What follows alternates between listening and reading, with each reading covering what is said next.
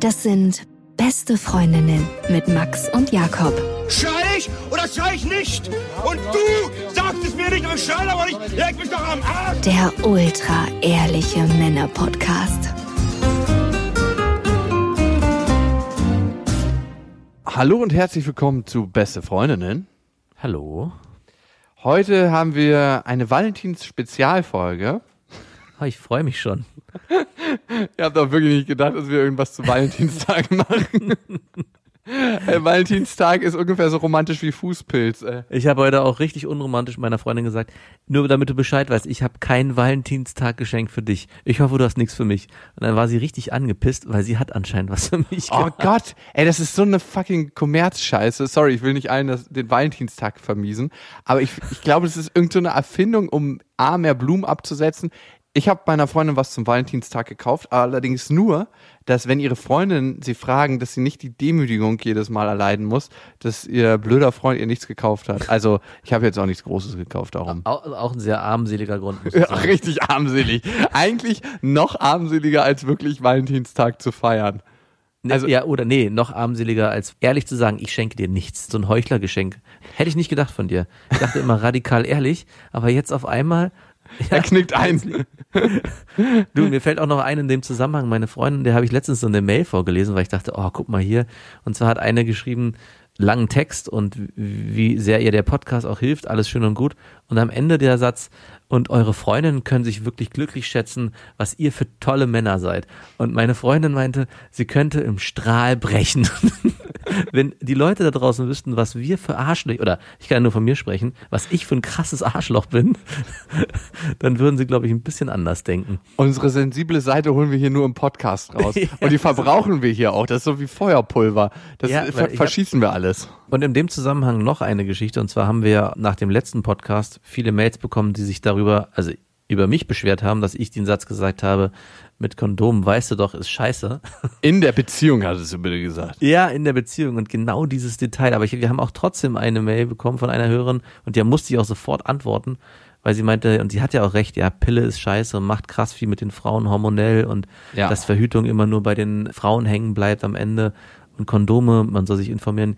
Ja, sie hat auch recht und es gibt ein wichtiges Detail. Ich bin einfach zu faul und meine Freundin auch, weil wir gerade so im Alltagsstress mit zwei Kindern gefangen sind, dass wir einfach zu faul sind, uns Kondome zu kaufen oder uns mit anderen Verhütungsmethoden beschäftigen Ihr habt wollen. einfach gar keinen Sex. Wir haben einfach gar keinen Sex. Und zwar auch, weil es auch gar nicht mehr so richtig möglich ist mit zwei Kindern im Alltag. Oh, ey, so. lasst bitte Ja. diesen ganzen Kinderscheiß. Der gehört in Vaterfreuden rein, bitte. Ja, ja, stimmt, hast du recht. Übrigens, Vaterfreuden gibt es seit dem 13.02. Und frecherweise, wir hatten den zur Probe schon ein bisschen vorher raufgeladen, haben manche Leute schon vorher gehört, diesen Podcast, den neuen. Da machen wir diesen ganzen langweiligen Kram übers Vaterwerden rein. Und darum, lasst bitte diesen ganzen Scheiß, auch wenn du dann gar nichts mehr zu erzählen hast hier. Ja, ja, genau, wenn ich einfach die ganze Zeit die Klappe halten muss. Dann hatten sich noch ein paar Leute darüber aufgeregt, dass wir der Lena unserer letzten Mail nicht geantwortet hatten. Lena hatte eine relativ heftige Geschichte. Da ging es um eine Vergewaltigung und wir hatten da nicht mehr Bezug darauf genommen im Podcast. Und das haben wir bewusst so gemacht, weil für mich hatte Lena mit ihrer Mail einen runden eigenen Abschluss gefunden und sie hatte eigentlich nicht wirklich Fragen aufgeworfen, sondern eher ihren eigenen Weg, den sie da rausgefunden hat und den sie für sich im Leben gefunden hat, geschildert. Und ich fand, das stand für sich so stark, da hätten wir eigentlich gar nichts mehr sagen können. Das hätte es nur noch schwächer gemacht, ihre eigene Message. Und darum haben wir das so stehen lassen. Aber natürlich haben wir Lena nochmal geantwortet. Private quasi. Ganz privat. Und da es letztes Mal so deep war, werden wir heute mal schön oberflächlich. Wir sind ja dieses Mal eine Lesermail-Folge, das heißt, wir haben eigentlich keinen oberflächlichen Scheiß über uns drin, sondern nur Lesermails. Und was heißt hier nur? Das ist ja das Wichtigste. Mit wem fangen wir an? Mit Chris, würde ich sagen, ne? Ja, mit Chris fangen wir an. Zu mir. Ich heiße Chris, bin 31 Jahre. Ich würde gerne mal von anderen Männern, also euch, wissen, wie ihr zu Körperbehaarung und der Vorhaut am Penis steht. Das sind ja Themen, die zwischen Männern ja eigentlich nicht zur Diskussion stehen. Frage mich aber immer wieder, was ein Mann denkt, wenn er zum Beispiel mich nach dem Sport duschen sieht. Gar nichts, denke ich da. Habe einen normalen Körperbau und reichlich Brust sowie Bauchhaare. Die Frauen stehen drauf, aber ich sehe nie andere Männer mit Pelz, sondern nur rasierte Oberkörper. Ich meine, das Ganze ist noch in einem gepflegten Zustand, aber so ganz wohl fühle ich mich damit nicht, wenn andere dabei sind. Und da mir eine rasierte Brust nicht steht, kommt das für mich nicht in Frage. Das andere wäre dann die Vorhaut am Penis.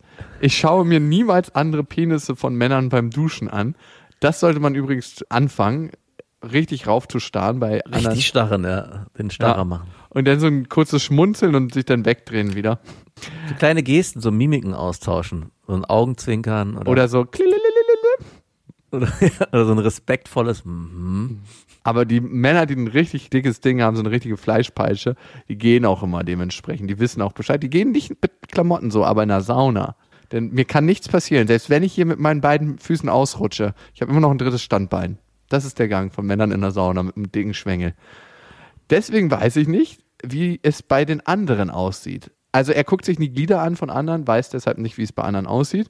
Aber ich selber hatte etwas zu viel Vorhaut und würde gern wissen, ob andere Männer das auch sehen. Oder ist es denen egal? Hoffe, man versteht mich. Wir reden immer, wie Frauen uns wahrnehmen, aber es interessiert mich einfach, wie Männer darüber denken.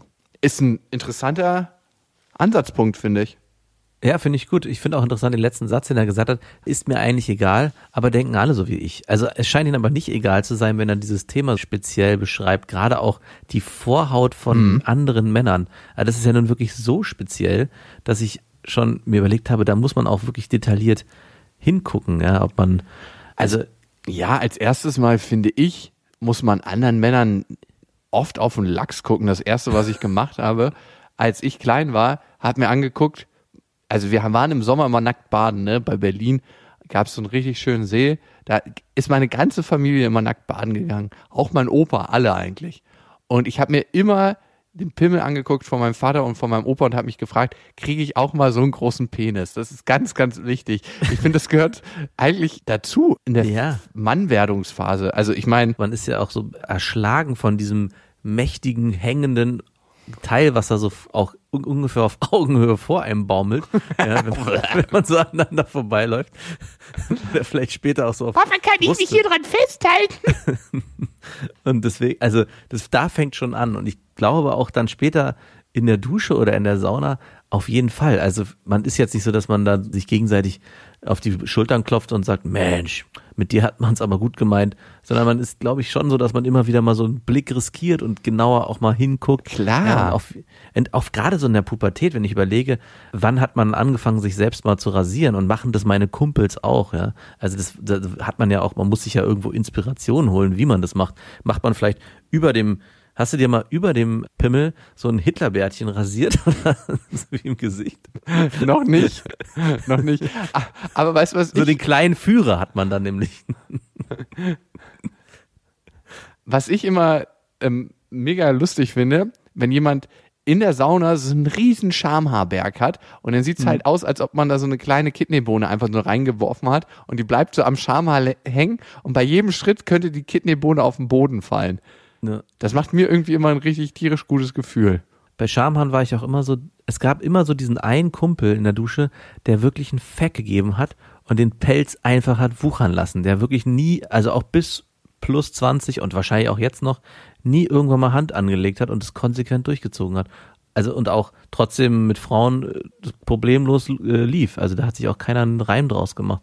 War ich immer fasziniert von, dass er Da so, redet man sich den Mund fusselig. dass er mit Stolz seinen Pelz getragen hat. Bist du beschnitten eigentlich? Nee, ne? Nee, ich bin nicht geschnitten. Aber ich habe ernsthaft mal in so einer sexuellen Geilheitsphase, so Anfang 20 überlegt, weil ich irgendwann mal gehört habe, dass das viel geiler sei, sein soll. Und zweitens, dass man auch ein viel krasser durchhalten soll, weil natürlich in, als beschnittener Mann du ständig die Kuppe in der gereizt wird und dadurch du viel, viel unsensibler wirst beim Sex und viel, viel länger durchhältst. Und deswegen dachte ich mir vielleicht, man kann sich das ja operativ als Schönheitsoperation wegschnippeln lassen. Ich hatte das mal überlegt, ob ich das mal machen lasse, nur damit ich noch Ey. besser in der Kiste bin. Ah, noch besser, ey, du alter Übertreiber. ich Ich frag dazu mal deine Freundin, die wird da nur ein müdes Gehen zu abgeben. äh, noch besser. Ich könnte im Streik kotzen. Ich möchte dich an ihre Worte erinnern. Ein Kumpel von mir hat sich beschneiden lassen, aber aus medizinischen Gründen. Und dann darfst du ja, ich weiß nicht, ich glaube, es waren sechs Wochen am Stück nicht bumsen. Es sah auch mega eklig aus. Er hat mir das auch oft gezeigt, ne? Weil es dann Ja. so ge- zusammengewachsen an der Stelle halt, ne? Du musst dir vorstellen, du hast einen riesen Riss im Penis dann. Und Ja, ja, ich weiß, also einmal drumrum, ne? Genau. Und auf jeden Fall kam dann seine Affäre nach Woche fünf und er meinte zu sich so, ja, ach, das geht schon. und ich weiß noch, wie er mir am nächsten Tag erzählt hat, dass einfach mal alles aufgerissen ist. Bitter. Halt, stopp. Jetzt ficke ich. Das ging nicht. Und darum, ich wäre um ein Haar beschnitten worden. Ich, also ich habe jetzt nicht das Problem, dass ich äh, überschüssige Vorhaut habe, aber ich hatte als Kind mal so eine Fimose nennt man das, so eine Vorhautverengung. Das war, glaube ich, da war ich fünf oder sechs Jahre und da wollte mein Vater mir das erste Mal zeigen, wie man sich so hinter der Vorhaut wischt, glaube ich. Die Geschichte wurde mir auch nur erzählt noch. Dann hast du halt diesen kleinen Schnieper, musst die Vorhaut zurückmachen, aber die ist am Anfang natürlich beim kleinen Jungen noch viel zu eng und ich habe den halt die ganze Zeit da krampfhaft versucht, die zurückzumachen, hab sie dann geschafft nach hinten zu machen, habe sie aber nicht mehr vorgekriegt. Und dann hat mein Vater gesagt, ach, ist nicht so schlimm, bin ich ins Bett gegangen und nachts bin ich halt mit so einem riesen Schwelles aufgewacht. Hab natürlich geschrien wie am Spieß, weil es halt unendlich weh tat. Meine Mutter mich geschnappt, geistesgegenwärtig. Wir sind ins Krankenhaus gefahren. Ich habe erstmal eine Betäubung da reingekriegt. Also nicht in mein Schwelles, aber irgendwo dort in der Leistengegend. Ich, ich weiß noch, dass ich am nächsten Tag aufgewacht bin. Und dann war so ein kleines Iglo-Zelt über mein Glied aufgebaut. Das, das nicht mein Glied berührt, die Decke. Und dann war da drüber so eine Decke gelegt. Das war wie so eine kleine Schwitzhütte. Und ich war super ängstlich und habe dann so runtergeguckt. Und ich hatte so einen richtigen Unterarm, weil der immer noch so angeschwollen war, aber die Vorhaut ist geblieben. Und der Arzt ist reingekommen und hat dann gesagt zu mir, wenn das noch einmal passiert, ist die Vorhaut ab. Aber wir konnten sie noch retten. Wie so ein wichtiges Organ, was man auf jeden Fall retten muss. Ist, nennt man das dann auch Amputation? Ist das Vorhautamputation? Wahrscheinlich nicht, ne? Wenn man so eine krass lange Vorhaut hat wie der Chris, dann kann man sich auch einfach selber sein kleines Zeltchen bauen, wenn man damit rumspielt. Also dann braucht man nicht wie du erst so eine Vorhautverengung. Vor allem kann einfach ein Mädel das nehmen und das so aufblasen als Tüte. Ja, genau, wie so ein Ballon, so reinpusten, dann macht's Und, pupp. und dann macht man am Ende einen Knoten rein. Ja, perfekt. Und zu Der, der Körperbehaarung. männliche, ja, sorry? der männliche Keuschheitsgürtel wäre das dann. Nette Idee, auf jeden Fall. Also Chris, ich sage auf jeden Fall ab und zu Augen auf in der Dusche. Ich meine, du bist 31 Jahre, da kann man sich auch mal getrost ein anderes Glied angucken. Da hat auch gar kein Mann was dagegen, also die meisten Männer nicht. Und es ist auch einfach mal ganz schön zu wissen, also nicht, wo man steht, aber einfach sich andere Penisse anzugucken. Ich finde das gar nicht schlimm. Nö. Muss man ja nicht direkt anfassen. Also ich habe früher halt Leistungssport gemacht und da wurde man immer eingewogen vor dem Kampf halt. Und da man ja immer die Gewichtsklasse halten musste, haben sich immer alle nackt eingewogen. Also ich habe so viel Schwänze in meinem Leben gesehen. Ich habe auf jeden Fall für dieses und das nächste Leben genug. Und es hat nichts mit mir gemacht. Also es ist nichts Schlimmes, einen anderen Penis sich anzugucken. Und zum Thema jeglicher vermeintlicher Makel, ich glaube, am wichtigsten ist, dass man sich selber damit wohlfühlt und dass die Frauen, mit denen man sich trifft, sich damit einigermaßen wohlfühlen. Und die fühlen sich meistens damit wohl, wenn man sich selber damit wohlfühlt. Ich, ich habe einen Kumpel zum Beispiel, der hat sich mit seinem Pelz nicht wohlgefühlt, der hat einen ziemlich behaarten Arsch und der hat sich das irgendwann weglasern lassen. War auch in Ordnung. harten Arsch weglasern lassen? Ja, kannst dir die Haare weglasern lassen. Müsste ich vielleicht auch mal tun. Ey, Ich habe früher auch immer gedacht, so, weil man ja selber als Mann so auf wenig Haare bei Frauen steht, ja, um es mal simpel auszudrücken, dachte ich auch, andersrum kann es doch nicht sein, dass Frauen so auf so richtig, also was heißt richtig, aber auf Männerbehaarung an sich stehen, ja. Doch, ich also bin ja nun, gibt auf bin ja Fall nun ein bisschen pelziger unterwegs, jetzt nicht zu krass, aber schon männlich pelzig, würde ich sagen. Und auch Haare am Arsch ist alles ein Thema. Und dachte auch immer, hm, aber ganz im Gegenteil. Also es ist eher so, also klar, ich, ich habe es immer erlebt, dass jede Frau, wenn man darüber spricht, sagt, i, aber es hat am Ende keinen interessiert, sondern ganz im Gegenteil, es wurde sogar noch als eher als männlich äh, abgestempelt. Ich bin ja mega war- unbehaart. Ja. Und das wurde aber auch noch nie thematisiert. Du bist nicht nur mega unbehaart, du hast auch so ein weibliches, schmales Becken. Also so ein jungen Becken. Ich habe wirklich, darum passen mir T-Shirts auch manchmal nicht, weil ich habe ja so richtig breite Schultern und ein richtig schmales Becken. Ich weiß auch nicht, woher mein schmales Becken kommt, aber äh, es ist einfach da. Hat wahrscheinlich mit der damaligen Vorhautverengung zu tun. Die hat Ja. sich dann hochgezogen ins Becken und da weitergearbeitet. Das Becken konnte sich nicht mehr ausbreiten. So, Chris, ich hoffe, wir haben ähm, deine Fragen damit beantwortet. Also mehr Glieder sich angucken. Du kannst auch ab und zu mal eine Konversation darüber anfangen, direkt in der Umkleide. Hey, wie geht's dir mit deiner Vorhaut? Wie geht's dir mit deiner Behaarung? Stehen die Frauen drauf? Ey, einfach das Gespräch suchen. Nee, aber Quatsch, ohne Scheiß. Einen Blick riskieren und ja, sich so annehmen, wie man ist. Ich glaube, das ist so das Ding. Wir wollten ja heute schön oberflächlich sein, darum gehen wir da nicht tiefer rein. Genau. Die Anna hat geschrieben. Ich habe eine Affäre mit einem Mann. Es geht ausschließlich um Sex. Wir treffen uns alle paar Wochen, schlafen miteinander und gehen danach sofort wieder getrennte Wege. Das Problem ist bei der Sache, dass es ziemlich schwer ist, den Lachs zum Stehen zu bekommen. Sehr gut. Lachs steht hier wirklich übrigens. Während des Vorspiels ist es so, dass er mich zunächst etwas verwöhnt und dabei die ganze Zeit versucht, einen hochzubekommen. Hier liegt schon mal der Fehler. Mittlerweile weiß ich ziemlich genau, daher klappt es dann zwischendurch auch. Von langer Dauer ist das dann allerdings nicht. Er wird nach einigen Minuten wieder schlaff. Generell ist der Sex deshalb nicht unbedingt schlecht. Deshalb lasse ich die Affäre zunächst laufen. Vieles stimmt und macht Spaß. Ich kenne mittlerweile die Vorlieben des anderen und wir sind rein sexuell recht vertraut. Wir kommen beide jedes Mal. Manchmal denke ich aber, ist doch klar, er findet mich nicht richtig sexy, darum bekommt er keinen hoch. Das ist eine Theorie von ihr. Oder sie fragt sich, ob er vielleicht äh, zu viel Sex mit anderen hat und deshalb keinen hoch bekommt. Und dann fragt sie sich noch, warum trifft er sich überhaupt mit ihr? Also, weil er sonst gar keinen zum Bumsen hätte? Ist das der Grund? Und sie fragt sich jetzt, was sie machen soll. Hat er generell Probleme damit, einen hochzukriegen? Liegt es an mir? Hat er extrem viel Sex? Ist er aufgeregt? Hat er vielleicht Angst, zu früh zu kommen? Das hat er mal erwähnt, dass das vielleicht passieren könnte. Und versucht er mit dem Kopf dagegen zu arbeiten? Fragezeichen. Und sie schreibt noch, na klar, ist die einzige Möglichkeit, dies wirklich herauszufinden, ihn zu fragen. Aber ist das nicht eventuell ein super sensibles Thema? Was meint ihr? Könnte ich ihm vorschlagen, Hilfsmittel zu nehmen? Oder ist das zu krass? Dein Lachs ist mir zu schlaff. Ich habe hier eine blaue Pille für dich organisiert. Bitte. Eigentlich mal eine ganz geile Attitüde, da so ranzugehen. Ja. Ich finde, du als Oh. Affärenpartnerin hast auf jeden Fall das Recht auf einen steifen Penis. Ja. Und den hat er einfach mal zu bringen, wenn er kommt. Ja, wollte ich gerade sagen. So wie sie feucht sein muss, muss er seine harte Lanze an. äh, an muss er, so denke, wie sie feucht sein Deal. muss. Dieses Versuchen, das ist immer so ein Ding, ne? Ihr beide befindet euch ja in einem Raum, wo genau schon klar ist, was Phase ist. Ihr werdet Sex haben und er wird auch schon gemerkt haben, dass sein Lachs nicht so richtig steht. Also auch das ist evident. Also beide wissen, dass er Schwierigkeiten hat, einen hochzukriegen. Sowohl du weißt das, indem du versuchst, das zu machen, und sowohl er weiß das, indem er sich im Kopf wahrscheinlich denkt, ey, warum kriege ich gerade keinen hoch? Ich glaube nicht, dass er dich unsexy findet, weil sonst würde er nicht vorbeifahren, um mit dir zu schlafen. Also ich habe wenig Affären gehabt, wo ich gesagt habe, oh, die finde ich nicht sexy, aber ich fahre trotzdem hin und bums sie, weil was sollte ihn sonst noch motivieren? Also gerade wenn das so reduziert ist auf den Sex, wenn er nicht wirklich Lust hat, mit dir zu schlafen, was sollte ihn motivieren? Ja, weiß ich nicht, ich sehe das ein bisschen anders. Ich könnte mir schon vorstellen, dass es auch ein Grund ist für ihn zu sagen, naja, also bevor ich mir einen runterhole, fahre ich dann zu der alten. Ja, schlechter Sex ist besser als gar kein Sex. Also ich will jetzt nicht sagen, dass der Sex schlecht ist, aber es könnte zumindest für ihn, also das, Nein. ah. Also ich muss da wirklich sagen, ich hole mir lieber einen runter, als dass ich schlechten Sex habe, weil ich finde, der Aufwand ist so riesig groß.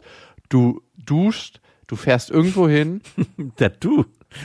ja, aber komm, dann ist es ja nicht so, dass du die Tür aufmachst, bummst und wieder nach Hause fährst, sondern du redest meistens noch eine halbe Stunde, bummst dann, dann rollst du dir nicht ab und rollst dich in deine Klamotten und haust wieder ab, sondern hängst noch eine halbe Stunde ab und dann fährst du nach Hause. Also es sind drei Stunden investiert und danach fühlst du dich eigentlich noch schlechter, weil du genau weißt, du hast da gerade was gemacht, worauf du nicht 100% wirklich Bock hattest und fühlst dich dann noch so, also ich zumindest, als ob du die Frau ausgenutzt hast. Da ist ein Runterholen die tausendmal bessere Option. Ich weiß es halt nicht. Also ich könnte mir schon vorstellen, dass er in so einer Situation auch ist, dass er sich sagt, naja, so schlecht ist es ja nicht und ich habe Bock auf Sex. Also ich weiß nicht, ob man dann nicht, ich meine, kommt auch, wir wissen nicht, wie oft. Das sind auch so viele Fragen, die man aus der Entfernung gar nicht beantworten kann, was jetzt genau daran liegt, dass der, der Baum nicht steht. Aber ich finde das Argument, dass er einfach nur sich denkt, ach, das ist ein schneller Fick. Äh, ich gönn mir den mal wieder, auch wenn es nicht so geil ist, genauso berechtigt wie, wie dein Argument. Also, naja. Ich denke, Klärung sollte hier einziehen und dass du einfach mal mit ihm redest und sagst du, ich habe bemerkt, du kannst es mir nicht so richtig besorgen. Ist auch wichtig, damit ein bisschen sensibel umzugehen mit deinen ja, Worten. Genau, der Satz sollte fallen. Und vielleicht auch direkt so ein Beobachtungsexperiment machen. Ja, während die Latz, Lanze gerade vielleicht mal. Du, das habe ich auch schon mal härter gesehen. genau. Und das war nicht auf dem Spielfeld. Und gucken, Oh Gott, was da war flach. passiert. Und wenn er dann runterfällt, dann so ein Pfeifton hinterher schießen. So. Wenn du meinst, so einfach dann so, hm, wenn du meinst, okay.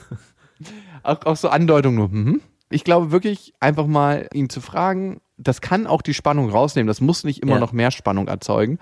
Und ich weiß nicht, ob man mal über Hilfsmittel reden sollte. Ich könnte Also das mir finde ich schon fast zu sensibel. Also hat sie schon recht, Ja. hat sie ein gutes Gefühl. Ich glaube, also ich glaube, das Ansprechen ist gut und vielleicht löst sich dann äh, das Problem dann von selbst. Wenn, also ich meine, er wird sich der Situation, wie du schon gesagt hast, auch bewusst sein. Er wird es ja erleben und vielleicht ist er da auch in so einem Kreislauf geraten. Mann, fuck, hoffentlich steht meine Lanze dieses nächstes Mal. Scheiße, meine Lanze steht schon wieder nicht. Oh fuck, und dann weißt du, du kommst gar nicht mehr richtig in den Modus rein, weil du in diesem, in diese, ständig in dieser Angst lebst. Und wenn es vielleicht mal angesprochen ist, platzt die Blase und auf einmal singt er hart wie ein Baum. ja. Und dann der Hilfsmittel, glaube ich, ich weiß nicht, glaube ich, Es ja, kann was soll das dann sein? Ne? Also es könnte ein, die Pille sein oder vielleicht ein eine letzte Möglichkeit, die ich noch sehe, ist, dass er vielleicht, und jetzt kommt wieder meine Pornotheorie, aber die kann zutreffen, zu viel Pornos guckt, sich in einem ganz bestimmten Ritual einen runterholt und das relativ häufig macht und eigentlich nur noch einen zum Stehen Ja. bekommt, wenn er diesen Überstimulus erfährt. Und den kriegt er ja beim normalen Sex nicht. A, machen ja viele, dass, dass sie zu den besten Stellen im Porno zu, vorspulen und sich dann nur noch die härtesten Stellen angucken, also überstimuliert sind visuell und auch mit seiner Hand überstimuliert, Genau. also sich selber überstimuliert. Und vielleicht liegt es daran, dass er dann keinen mehr hochkriegt, weil er das aus dem Porno mal kennt. Zwei Minuten Perform, Überstimulus und dann das Normale nicht mehr kennt, dieses Sanfte und dieses eigentlich Natürliche. Genau, vielleicht auch wirklich nur noch in dieser, in dieser einen Mechanik, die er für sich herausgefunden hat, sich einen runterzuholen, auch wirklich kommt. Also, beziehungsweise die Lanze so hart bleibt. Also, das, wie du schon sagst, dass es so ein Automatismus geworden ist, dass er gar nicht mehr sich einlassen kann auf was anderes, außer das, was er von dem Porno kennt. Macht für mich jetzt, wenn ich im Nachhinein drüber nachdenke, auch am meisten Sinn in dieser E-Mail. Also einfach mal mit seinem Internetanbieter sprechen, dass die für einen Monat das Internet bei ihm abstellen und plups steht der Lachs und springt frisch aus dem Netz. Wow, wir klingen heute so abgegessen, merkst du das? Du ein bisschen, muss ich auch zugeben. Als ob du lange keinen Sex mehr hattest. Also mit mir selber schon. Schweigen im Walde, wollte ich gerade sagen. Ich hatte mich gestern erst wieder. Ah ja. Die Marina schreibt. Und Marina sagt, ich bin gerade frisch aus dem Auslandssemester zurück und habe dort einen Typen kennengelernt, welchen ich von Anfang an sehr hot fand.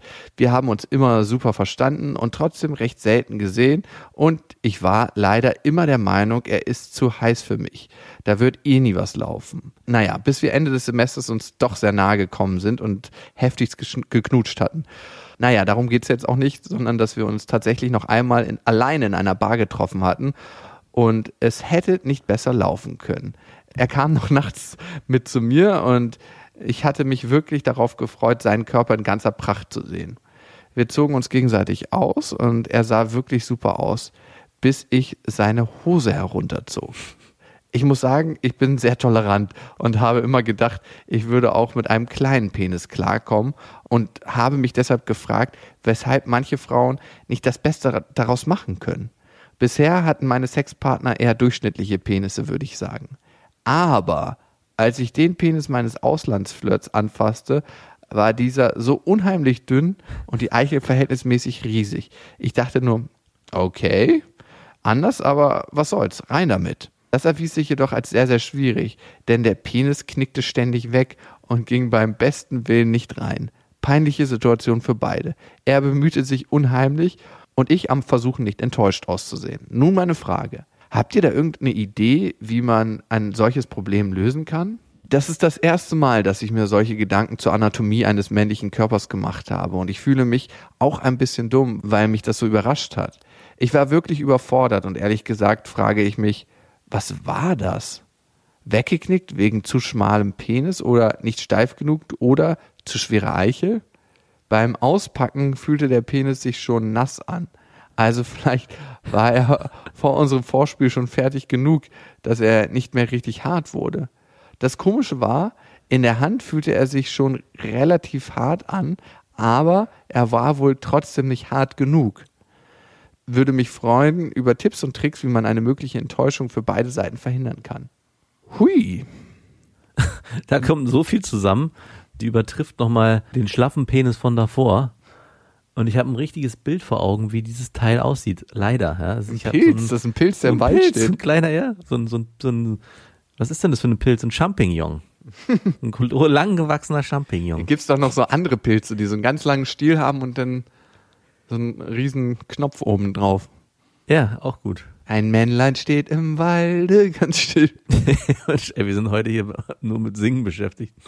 Das ist ein Musical, das ist der Musical-Podcast. Ja. Oh.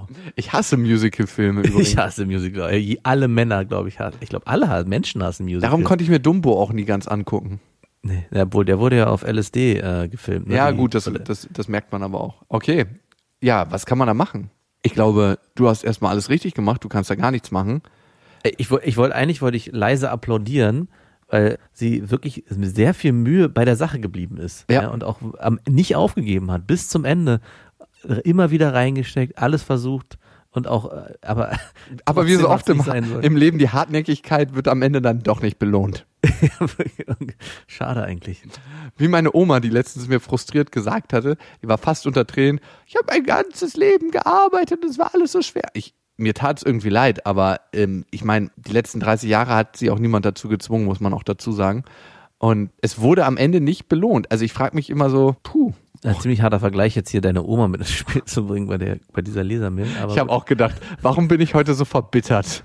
Also letztens waren ständig die Kinder und jetzt kommt die Oma mit ins Spiel. Irgendwas ist bei mir komisch. Also ich finde es Ja, sehr löblich, dass du dem Mann einfach kein schlechtes Gefühl gegeben hast und irgendwie wolltest, dass zwischen euch trotzdem guter Vibe ist. Ich habe das schon manchmal gehört von Frauen, meine Schwester zum Beispiel.